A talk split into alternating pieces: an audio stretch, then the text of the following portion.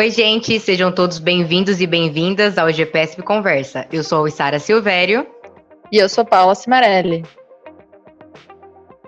E o Dia Internacional da Mulher está chegando. Por isso, o GPSP separou o mês de março para a gente ouvir professoras, pesquisadoras, treinadoras, enfim, mulheres engajadas no esporte que têm feito a diferença nos seus diferentes ambientes. E hoje a gente compartilha com vocês a conferência de encerramento do FIMP, porque a gente teve nada menos do que professora Larissa Galati e professora Carla Lughetti, ambas doutoras, nomes importantes da nossa área, que aliás foram mediadas pela professora doutora Gisele Viola Machado, também outro nome muito importante da nossa área. Hoje vocês escutam a professora Carla Lughetti e na quinta-feira é a Larissa que vem para conversar um pouquinho sobre os temas emergentes em pedagogia do esporte. Sim, foi sobre isso que elas conversaram. Então ouça, reflita sobre e compartilhe com quem você acha que pode se interessar.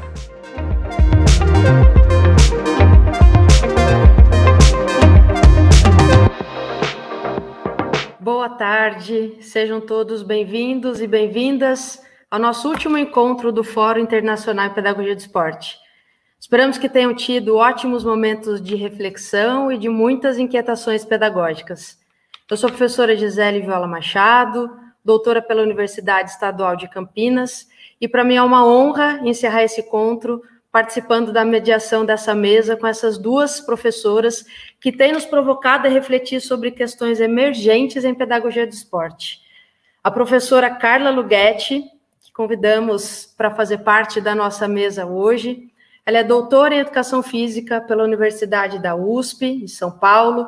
Atualmente é docente titular da Faculdade de Ciências do Esporte e Exercício na Universidade de Vitória, na Austrália, e desenvolve pesquisas que focam nos tópicos de pedagogia do esporte, justiça social e jovens. Boa tarde, professora, seja bem-vinda.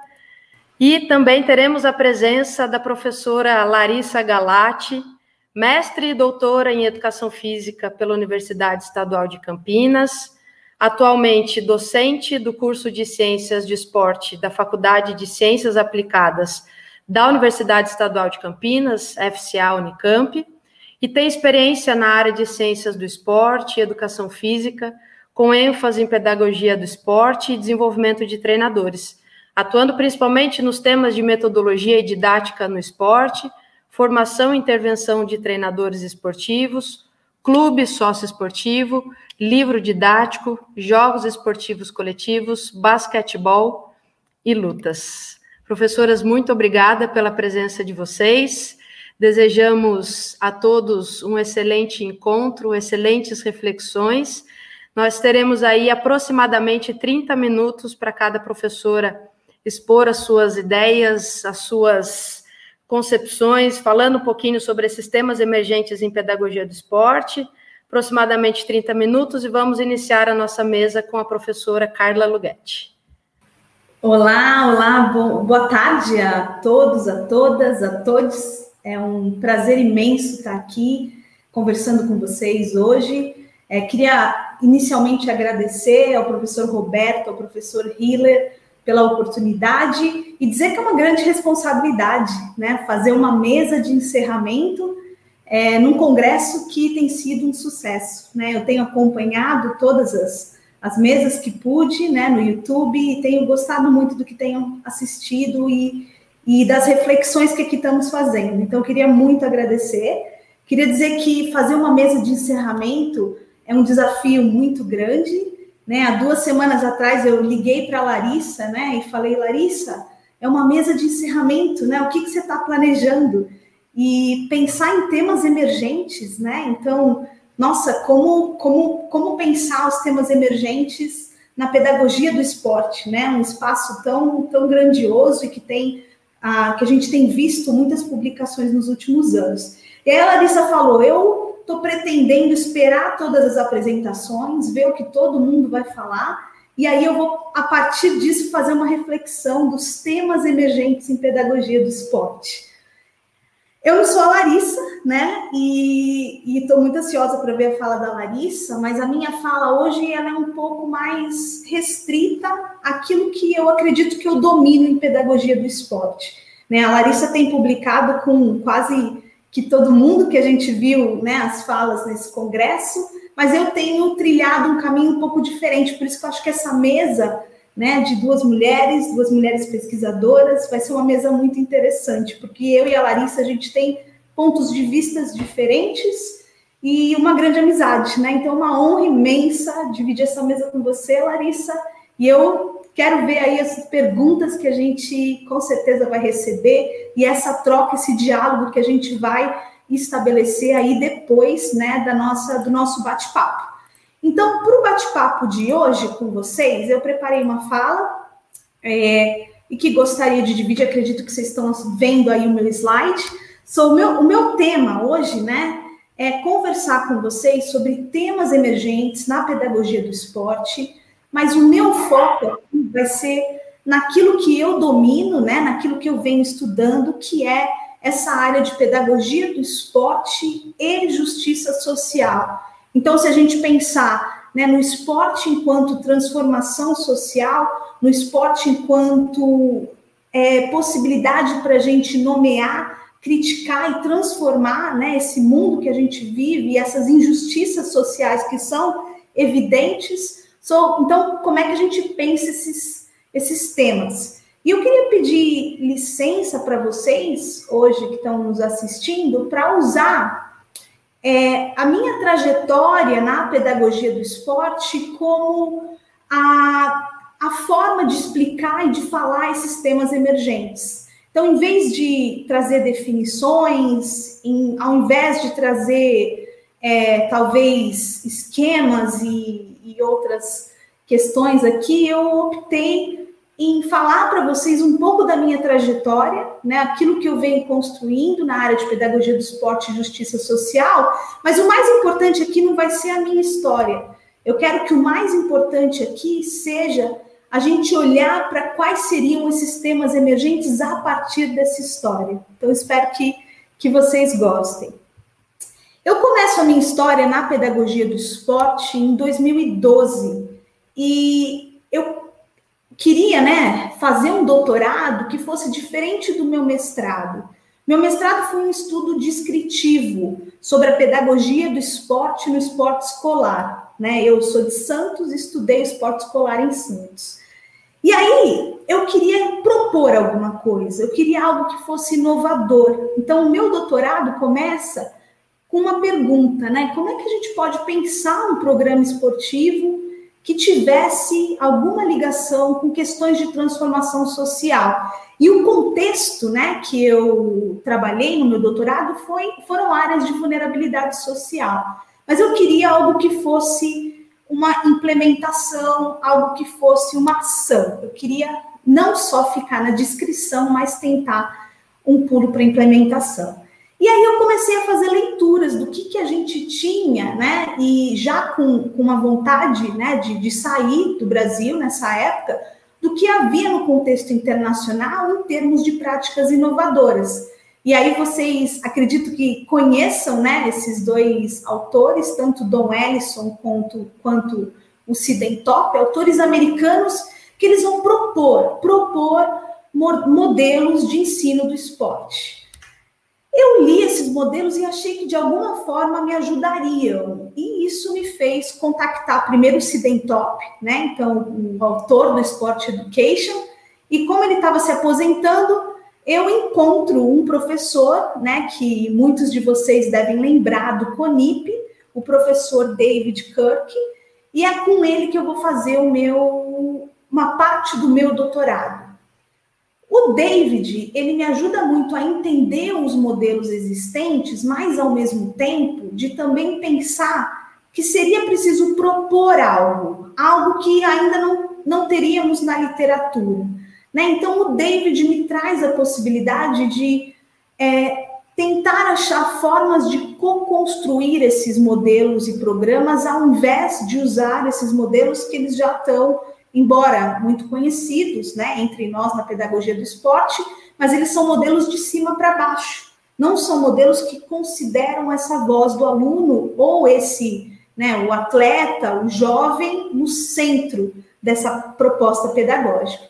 Então, Em 2012, o David me aceita, né, com um inglês quase que quase que sem inglês, né, mas o inglês ainda com muita dificuldade, mas ele me aceita é, na Universidade de Bedfordshire para fazer essa parte do doutorado.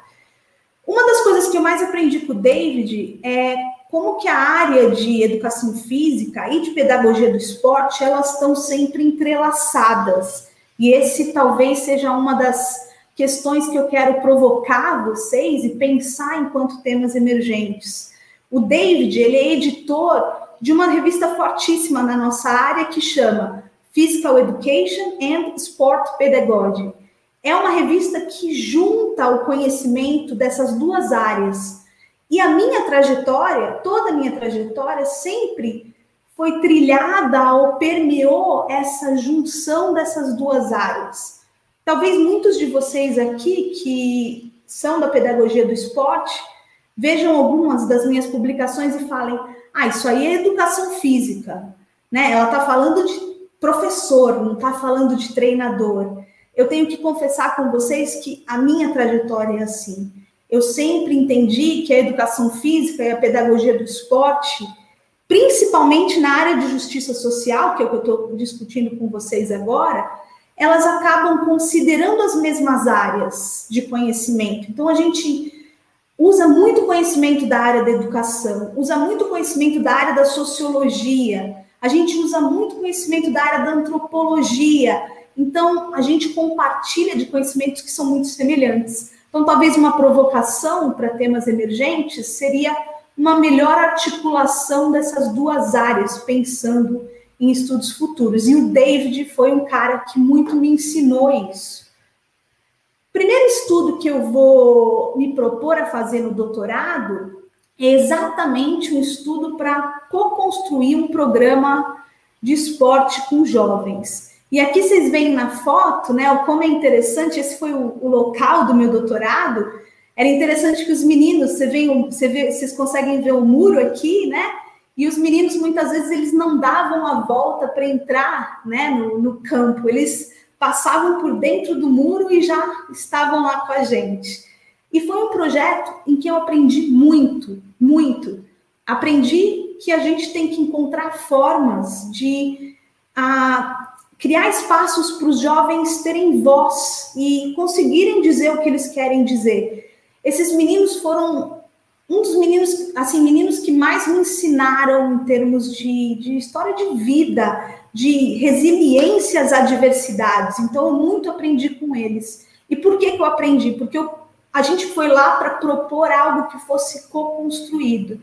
Então, usando uma pedagogia centrada no aprendiz, que foi aí enfatizada pela Iura, pelo Michel, também nessa, nessa nesse congresso todo. É, em termos de, de para onde que a gente conseguiu escrever tudo isso do doutorado, eu só queria ressaltar algum, alguns estudos. É, foi interessante entender o processo. Então, a pedagogia do esporte, ela, ela precisa enfatizar não só o produto final, o que, que os jovens vão aprender, o que, que os treinadores vão aprender. Mas a pedagogia do esporte também precisa valorizar o processo. Então, como é que é esse processo de seis meses de construção coletiva? E acho que eu fico muito feliz de ter, de ter escrito um pouco sobre esse processo.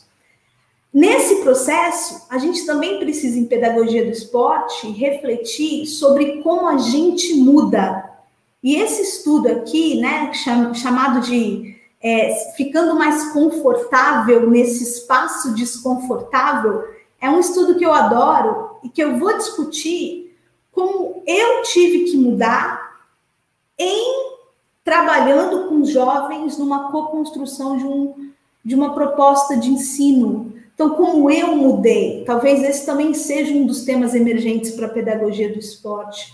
Como nós mudamos nas ações e intervenções que a gente cria, nessas relações sociais com os outros.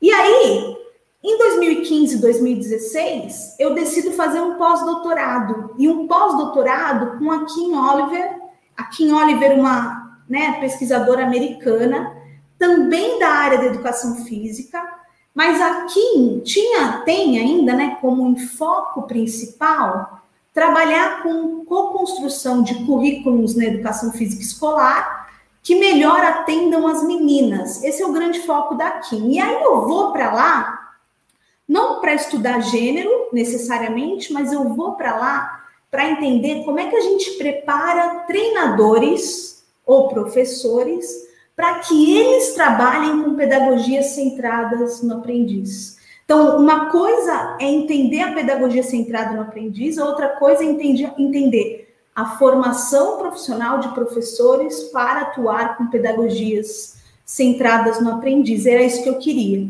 Então, o meu segundo estudo é um estudo que traz poucas pessoas, são esses participantes, a gente estuda a gente mesmo, né?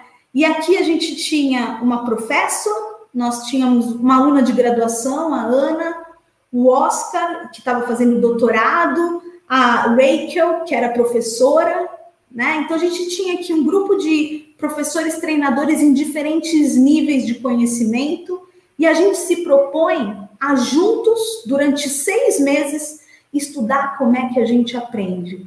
E aí, quem estava aqui na palestra da Daiane vai lembrar a ideia da aprendizagem social. Tá aí um tema emergente para gente. Como é que a gente, nesse espaço social de compartilhamento de professor, de, de treinadores e de, e de professores, a gente compartilha informação e aprende. Desse estudo, eu acho que eu, eu, eu, tenho bastante orgulho dessas duas publicações que eu fiz a partir de entender essa aprendizagem social. A primeira que a Kim foi até a que liderou a publicação, a gente discute como que quais foram os processos desafiadores que a gente passou, os desafios que a gente passou em aprendendo a implementar uma pedagogia centrada no aprendiz. Não é fácil isso. Pode ser desconfortável, que nem eu mencionei anteriormente. Principalmente quando a gente tem uma como treinador, né, ou, né, isso aconteceu comigo, por exemplo, a gente aprende que o treinador é o que está lá para dar as ordens, né, e o aluno tem que, o atleta tem que responder a isso. Então, aprender uma pedagogia centrada no aprendiz demanda da gente de se despedir um pouco da gente, né? E o, o segundo artigo que a gente explora identidade Está aí um outro tema emergente na minha perspectiva, identidades de treinadores. É, foi muito especial, por exemplo, ver o Oscar, um cara que veio do México, né, com, com uma posição bem, né, do, do macho uh, mexicano, e ele escreve isso nesse paper, é brilhante, e aí, de repente, ele tem que fazer perguntas para os alunos, escutar a percepção dos alunos. Então, o desafio que é a nossa identidade, muitas vezes centrada, né, numa, numa pedagogia centrada em nós mesmos, como é que é isso de aprender uma pedagogia que precisa se despedir de, de, de alguma coisa de quem somos? E ele fala brilhantemente nesse paper.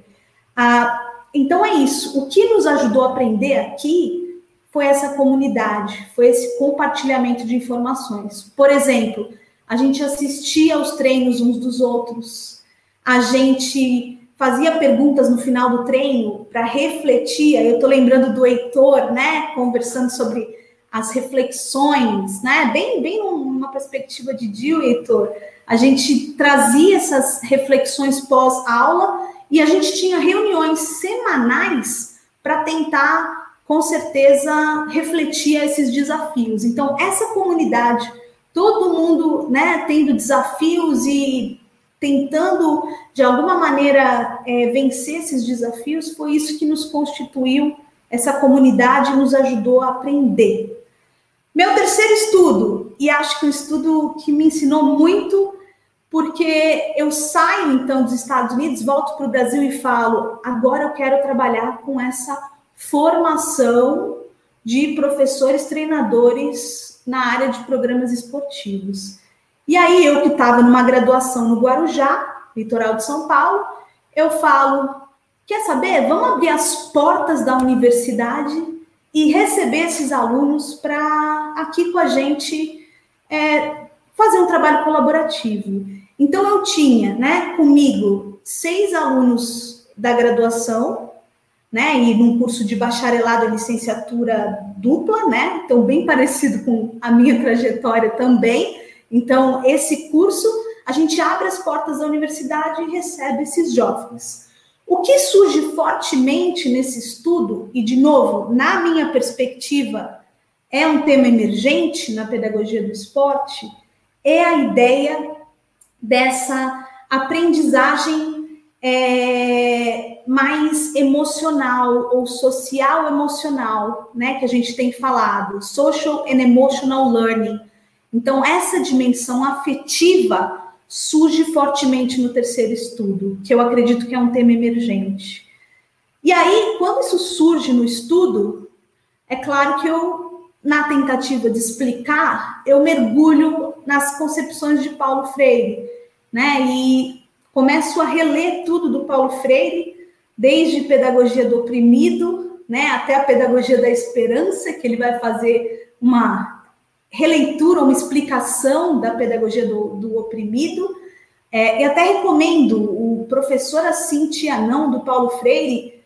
Se você não, não entrar com a mente assim de que isso é para professor, não é para treinador, eu prometo que é um dos livros mais sensacionais para a formação profissional de treinadores. A reflexão que ele traz em professora Cintia Não é uma coisa maravilhosa. E, e aí o Freire né, vai falar para gente que diálogo é importante nessa relação treinador-atleta. Então, como é que a gente cria esse ambiente democrático?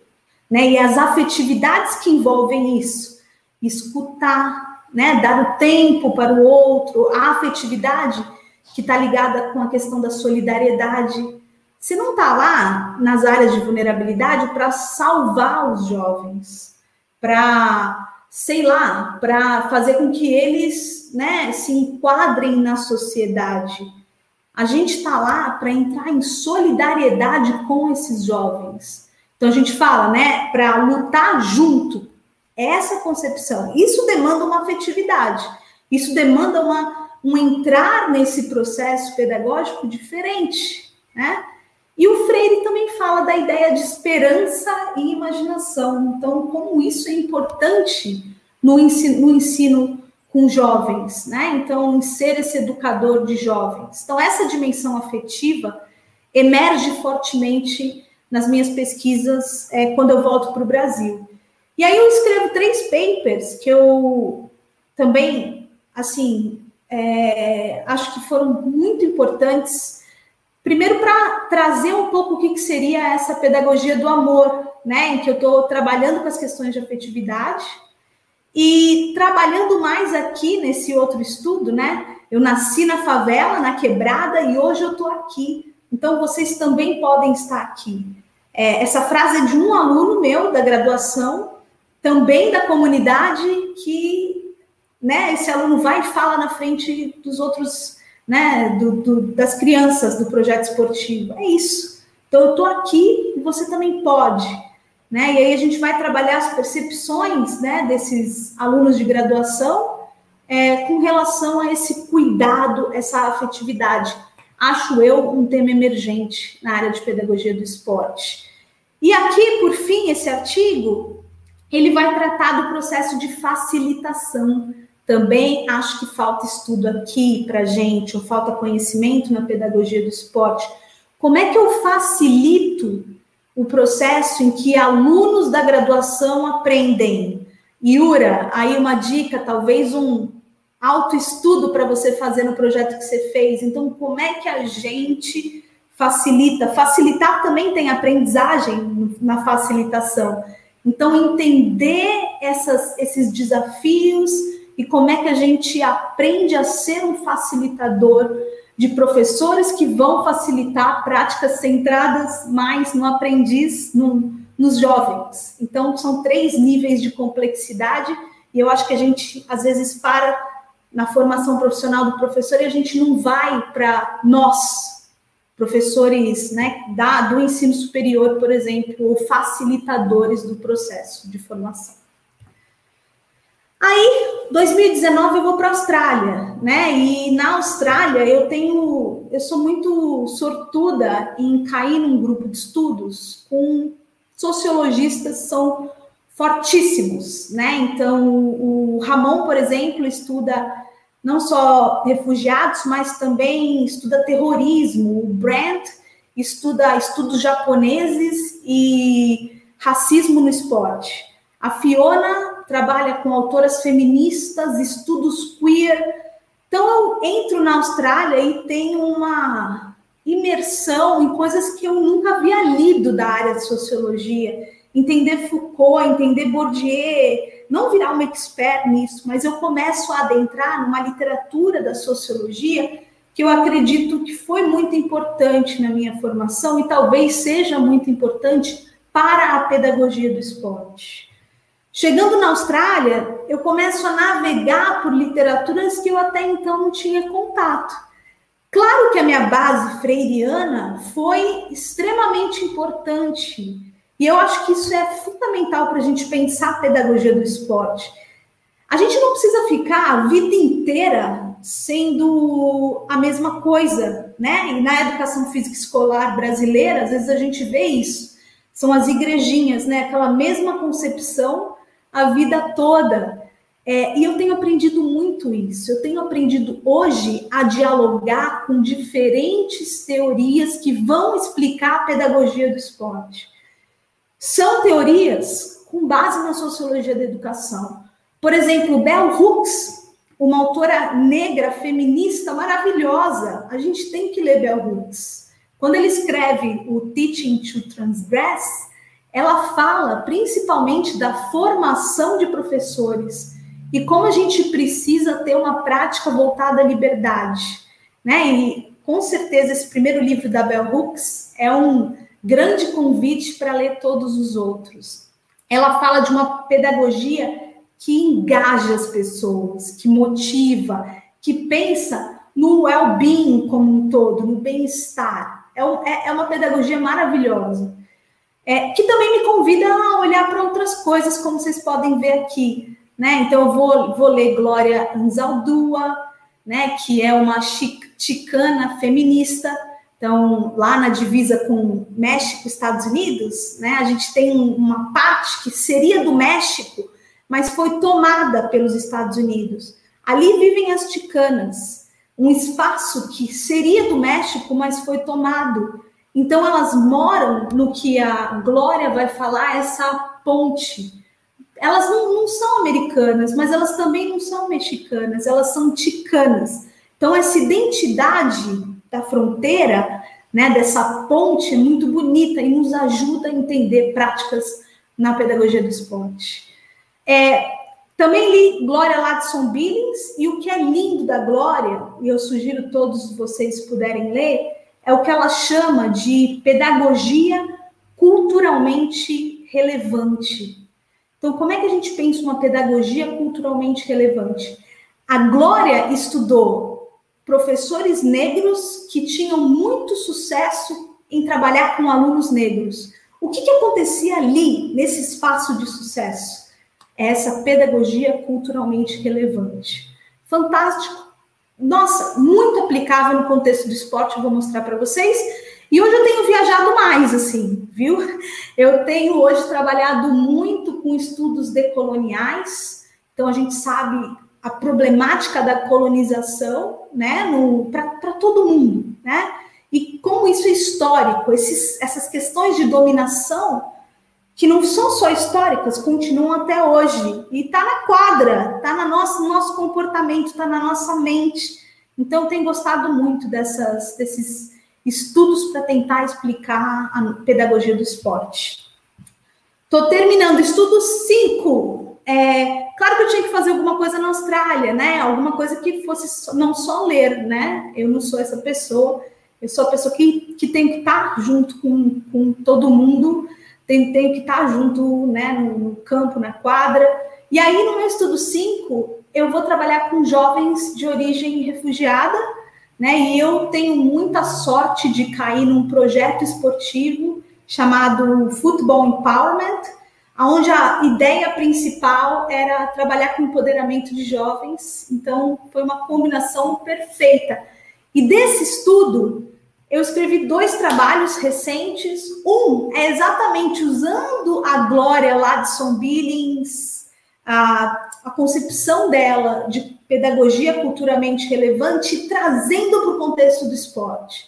Então, eu trabalho aqui nesse artigo, né, nesse primeiro que vocês podem ver em cima, a possibilidade de pensar uma pedagogia do esporte que considere uma pedagogia culturalmente relevante. Por exemplo, que considere a cultura em que esse jovem está inserido, né? ou as culturas em que esses jovens estão inseridos. É uma pedagogia em que demanda esse professor o tempo todo fazer uma reflexão de quem ele é. Porque muitas vezes a gente tem um professor que é de fora desse, dessa comunidade em que ele trabalha. Então, essa ideia de pensar uma pedagogia culturalmente relevante é algo que eu explorei aí nesse artigo e que acho que tem aí uma pitada de temas emergentes. E o último artigo é muito interessante para as questões de gênero. Então, com as jovens mulheres desse projeto, a gente resolve fazer uma ação, né? Então, construir um projeto é, usando, assim, claro, a proposta ativista, e aí a gente junto descobre que o principal problema que elas tinham nesse projeto era a falta de representatividade. Então, o que, que a gente faz com falta de representatividade? E a gente ficou pensando várias é, ações, né, várias propostas ativistas, e no final elas decidiram fazer um curso de formação para os treinadores. Então, o que, que elas fizeram? Elas lá, né, iam lá e ah, durante um dia a gente junto, né, de maneira colaborativa, pôde mostrar para os professores, é, para os treinadores delas, quais que eram os principais dilemas que elas passavam ali dentro do desse clube, né? Então foi um estudo muito interessante para mostrar como que ação que pode ser feita de maneira coletiva. Hoje, hoje eu tô continuo na Austrália, mas eu estou envolvida num projeto que acho que é muito legal. Larissa, acho que você vai gostar desse, é, chamado Change Makers. Então, o que, que a gente está fazendo? Né? A gente conseguiu um financiamento muito grande na universidade, e acho que isso tem muito a ver com o que o, o, o Robertão falou no primeiro dia, da importância da universidade se aproximar da prática. Todos os outros exemplos que eu dei foi muito individual. A Carla foi na comunidade, a Carla foi na universidade esse exemplo é um exemplo grande. Então, a gente está trabalhando com organizações, por exemplo, do estado de Vitória, como o Futebol Vitória, e nível nacional também, né? E qual que é a principal proposta do Change Makers? É trabalhar com líderes, líderes de clubes, chamar esses líderes de clubes e junto com eles pensar formas de avaliar o clube deles e também formas de pensar estratégias para, claro, que transformar esse clube. Sempre ligado à questão de justiça social. Então, por exemplo, com o Futebol Vitória, a gente está trabalhando na questão de gênero. Então, a gente juntou clubes, mais de 40, 50 clubes no estado de Vitória, e aí a gente foi acompanhando com reuniões a cada mês, num, quase num período de um ano, foi, foi né, um ano atrás. E aí a gente o que vem fazendo é exatamente acompanhando esse, esse grupo. E a gente está fazendo a mesma coisa com imigrantes e refugiados, né?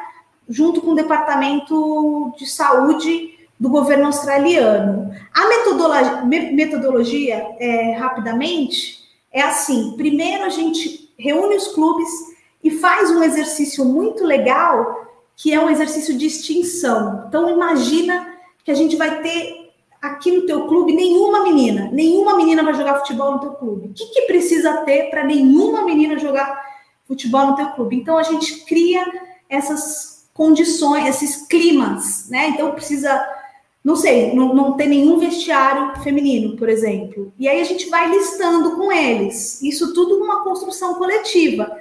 E aí a gente pensa não só o ambiente hostil, essa extinção, mas a gente também pensa um ambiente tolerante no meio e um ambiente de suporte, super inclusivo.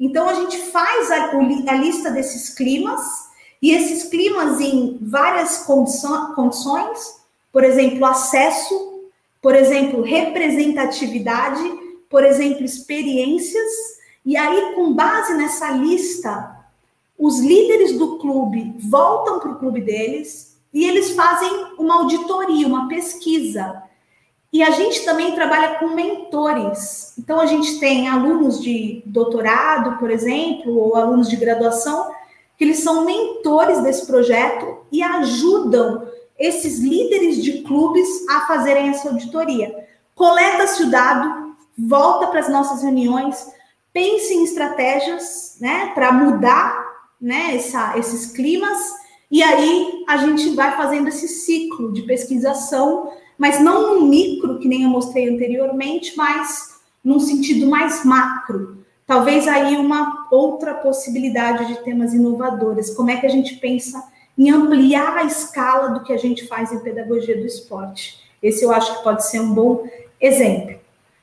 Para terminar, meu último slide. Pensando no futuro e fazendo uma síntese assim do que eu contei para vocês agora, como é que eu vejo o esporte, ou a pedagogia do esporte e justiça social. Eu vejo um, um potencial gigante em pedagogias centradas no aprendiz. A gente falou isso algumas vezes aqui, né, nessa, é, nesse, nesse congresso, nesse simpósio com vocês, mas eu queria só enfatizar, com certeza, pedagogias centradas no aprendiz. Que a gente não entenda só no impacto no jovem, mas também como é que essa pedagogia centrada no aprendiz impacta no professor e impacta nesse formador, nesse facilitador. Segundo ponto, eu acredito que a gente tem aí um tema emergente de pensar participantes como co-pesquisadores, no que a gente está chamando de pesquisação. É, eu acredito que conhecimento é sempre co-construído. Ser um pesquisador, para mim, não é ir atrás de descobrir uma coisa que está lá, né? Então vamos descobrir o que está lá. Eu acho que ser pesquisador para mim não é descobrir o que está lá. Eu acho que não tem o que está lá, porque o que está lá é co-construído.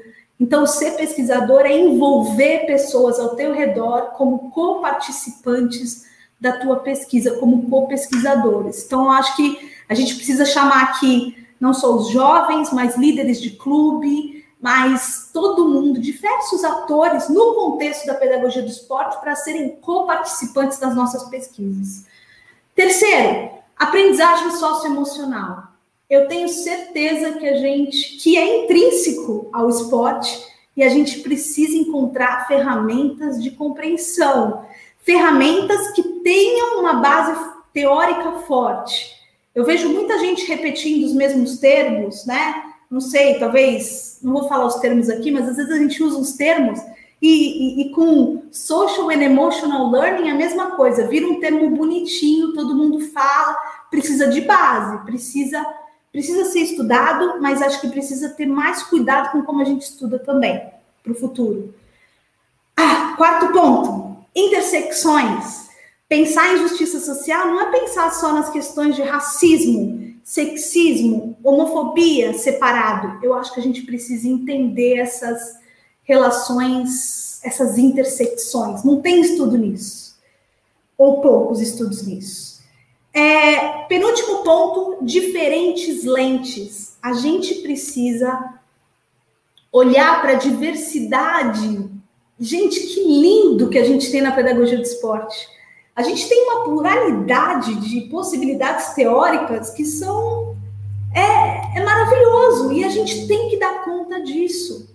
A gente não tem igrejinha na pedagogia do esporte. Então vamos olhar para puxar os nossos alunos e, e nós mesmos para olhar para formas de fundação, fundamentação teórica diferente que a gente que a gente possa é, entender, então, olhar o mesmo fenômeno, tá? E a pedagogia do esporte, usando diferentes lentes, enriquece muito a nossa área. Então, esse seria também uma, uma questão que eu viria para o futuro.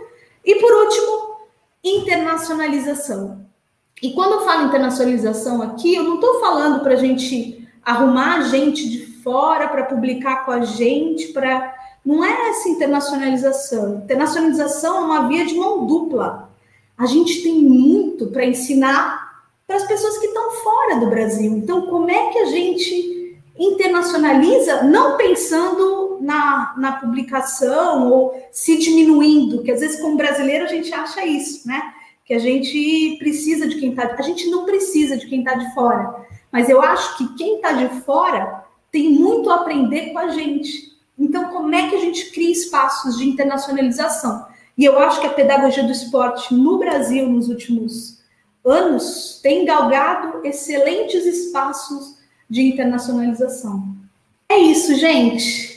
Queria muito agradecer de novo essa minha fala e me coloca aí à disposição para as perguntas depois.